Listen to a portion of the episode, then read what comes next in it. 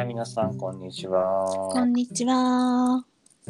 台湾の台湾ラジオ第394回ですね。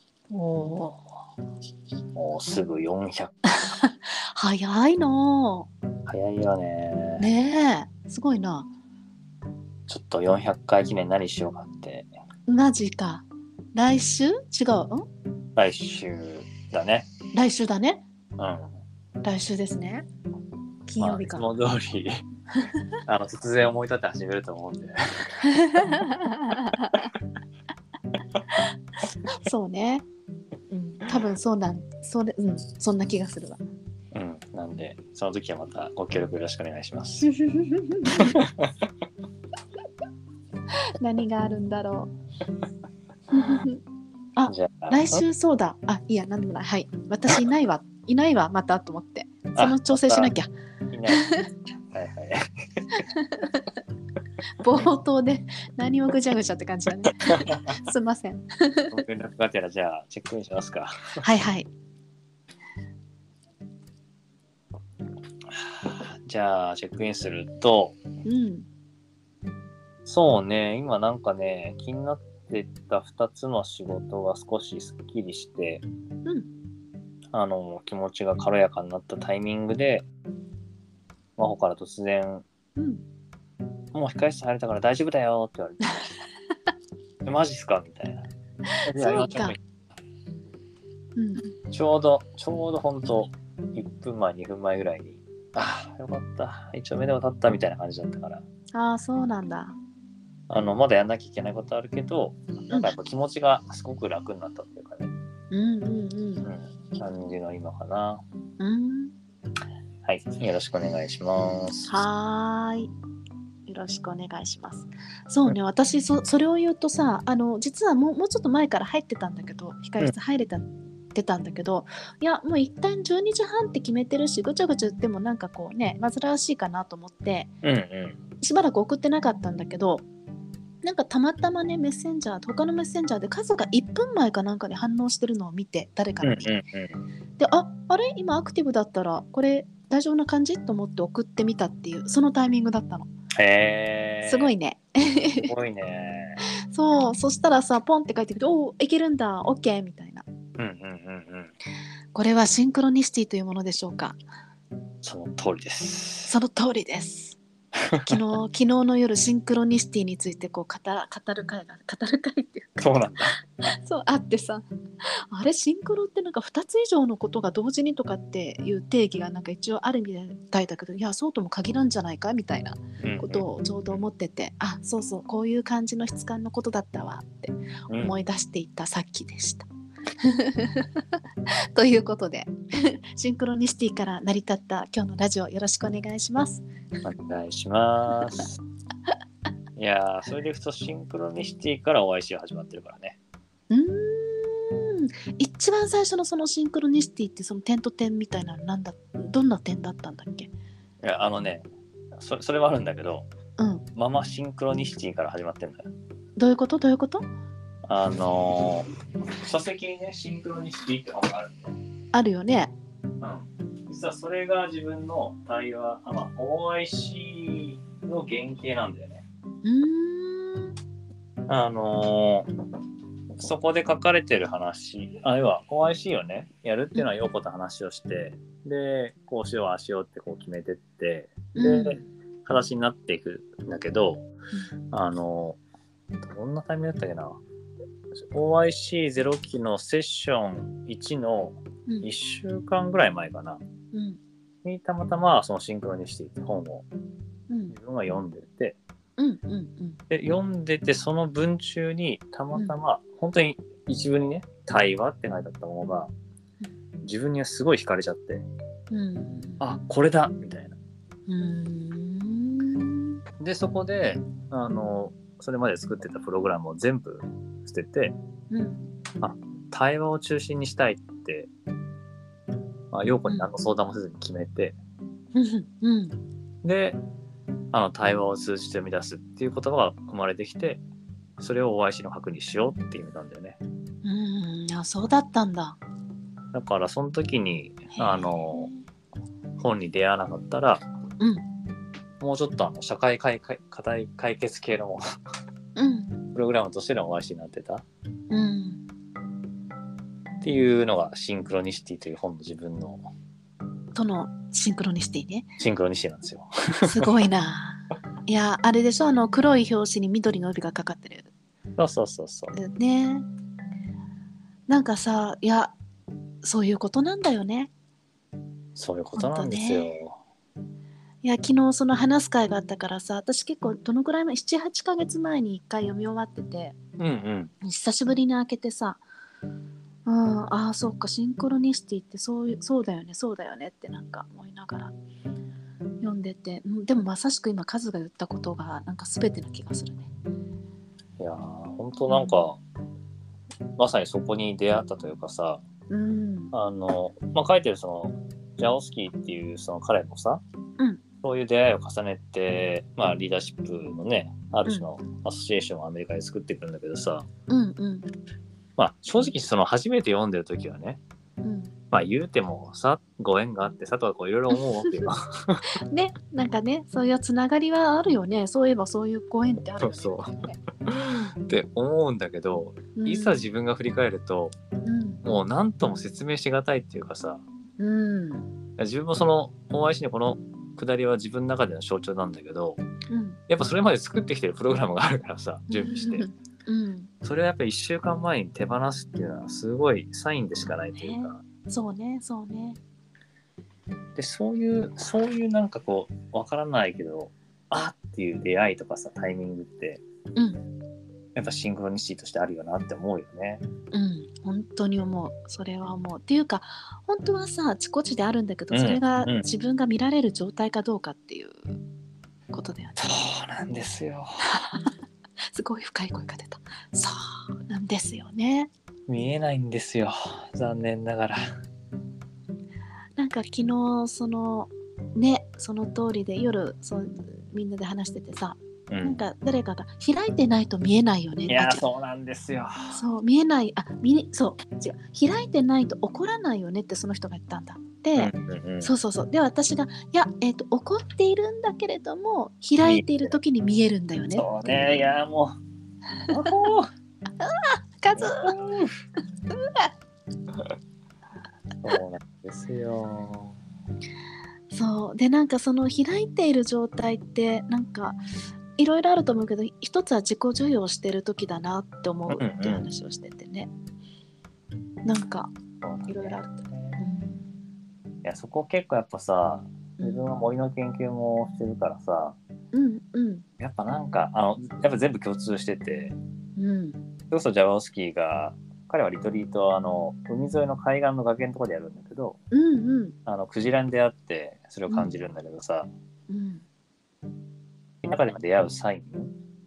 あのそんなにその動的な大きなものじゃなくてもさうん。ちょっとした風とか虫とか光とか。でもうすでにそこで開いてサインとして来てるのにうん。受け手のこっち側はそれをこう受け取れてないんだよねと思って。うん。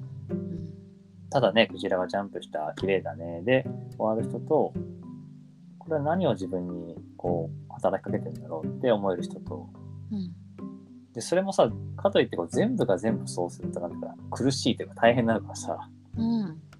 でもそういう中であのここぞっていうものがちゃんとあるって思って見てるとあるっていう感じがあって。うん。なんかさあるんだよねっていうさ。そんなのばっかなんだよねっていうさ。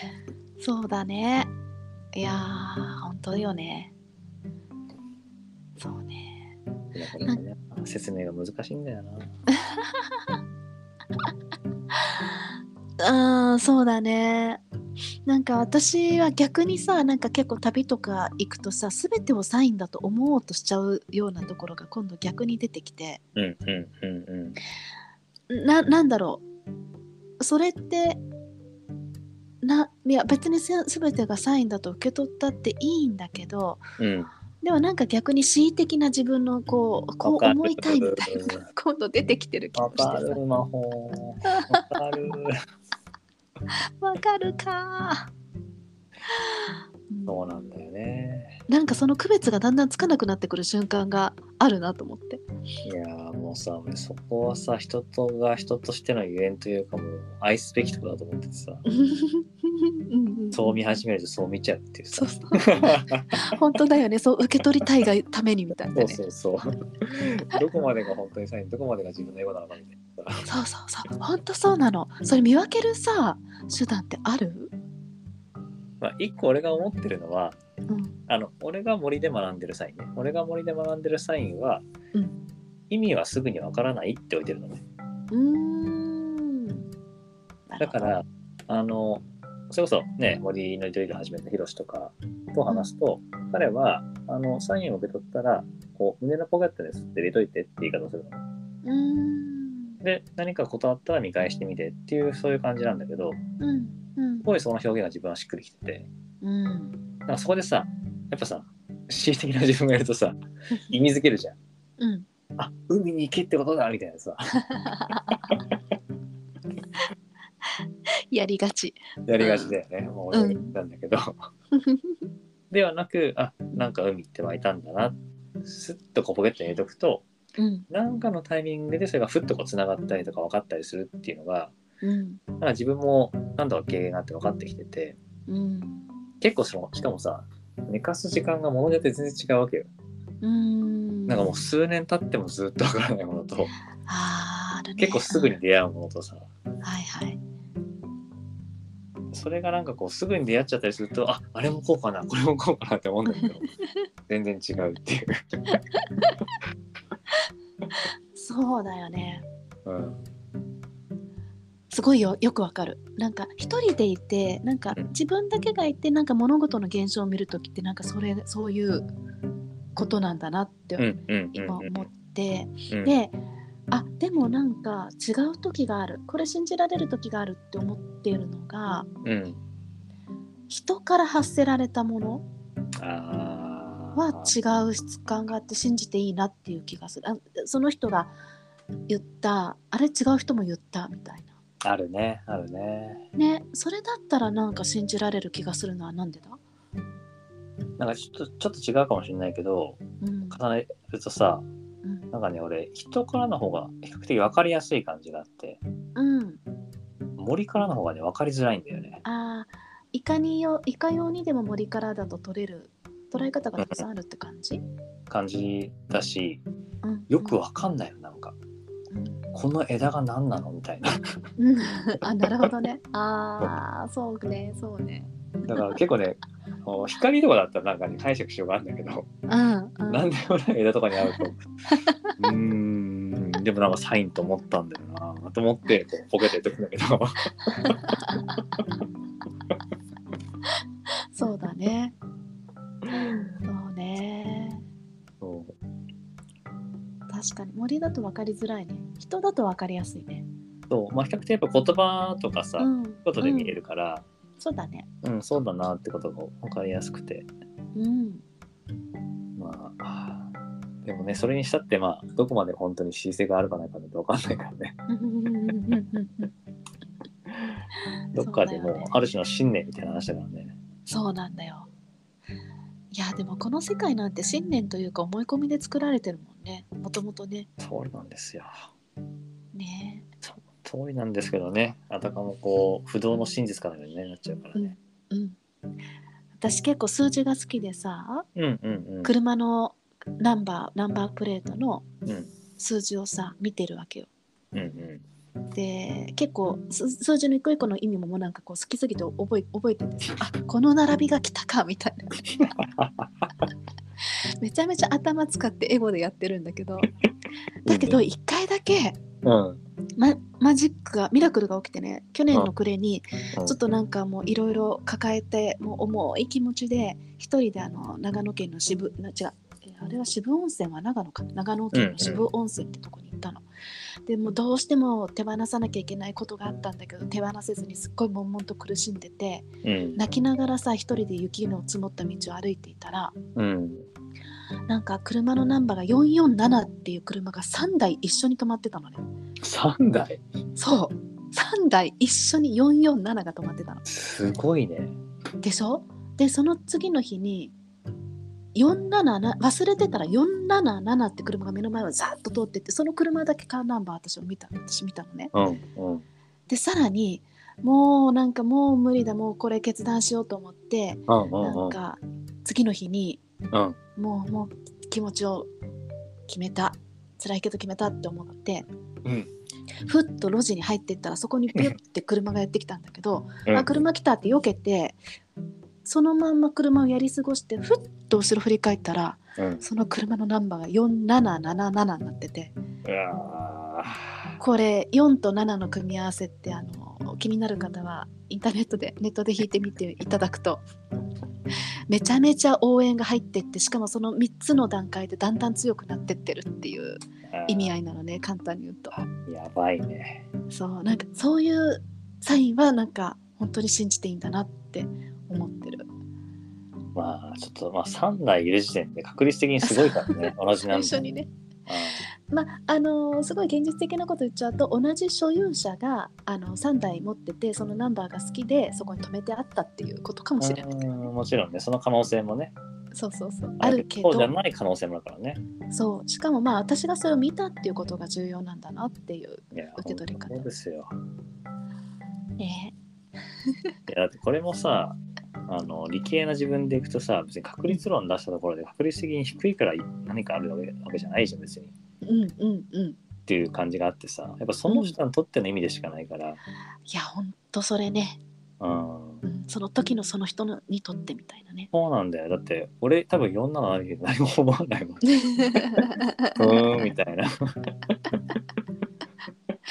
まあでもさ3台止まってたらうわってなるなるいやそう、ね同じ番号3台は確かにうってなる。ね。うんうんし俺は逆に言うとその昔切符でうん4つの数字で10作る遊びをしてたから、やってたやってた。うん。だからそっちをやっちゃってああ4710なんないなみたいな。さよならってなっちゃうの。にそういう感じでしかないからね。面白いね。やっぱ同じ数字でもその人にとっての体験意味が違うからね。そうなんだね。ほんとそうね。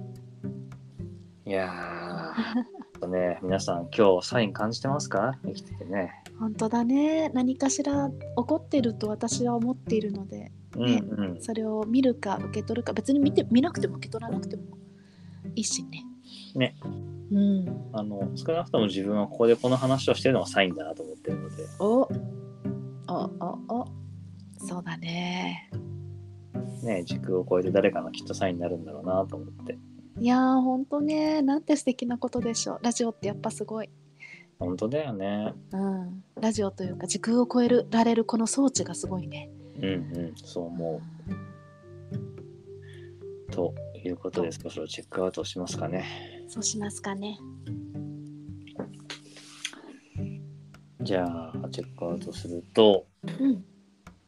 うんなんか今サインの話をしながらシンクロにしてまたやりたいなと思って。うん。2年くらい前に1回また進み読んだんだよね。うん。でもその時時間がなくて全部読めなくてなんかその OIC のことを振り返りながらあったなっていう時間だったんだけどうんなんか今回はもう一回ちゃんと読みたいなって感じに今なっててこの収録終わったら読みたいと思います。おおすごい早い。さっき本棚から。ありがとう。ありがとう。本棚から引っ張り出してたもんね。うんえあのあの辺にいるなって言ってたから。うんりがとう。ん。ういやーなんか私今日みたいな話をしてるとさすっごいなんか力が出るんだよね。うーん。うん。なんかなんだろう怪しいものに寄っかかってるっていうんじゃないうんなんか本本質的ななんかお腹の中から力が湧いてくる感じがする。えー、素敵うん、なんかさそうすごいまあ人によってねもちろん考え方捉え方違うと思うけれどもなんかそれを自分がから体感覚で持ってるってことはやっぱり大事にしていきたいなってうんうなんんかうん改めて思えたかな。いやーそんな感じでした。ありがとありがう。うん、ということで、第394回多様な対話ラジオ。うん今日はこれでおしまいにしたいと思います。はーい。どうもありがとうございました。ありがとう。良い午後を。良いサインを。良いサインってなんだいいね。受け取るよ。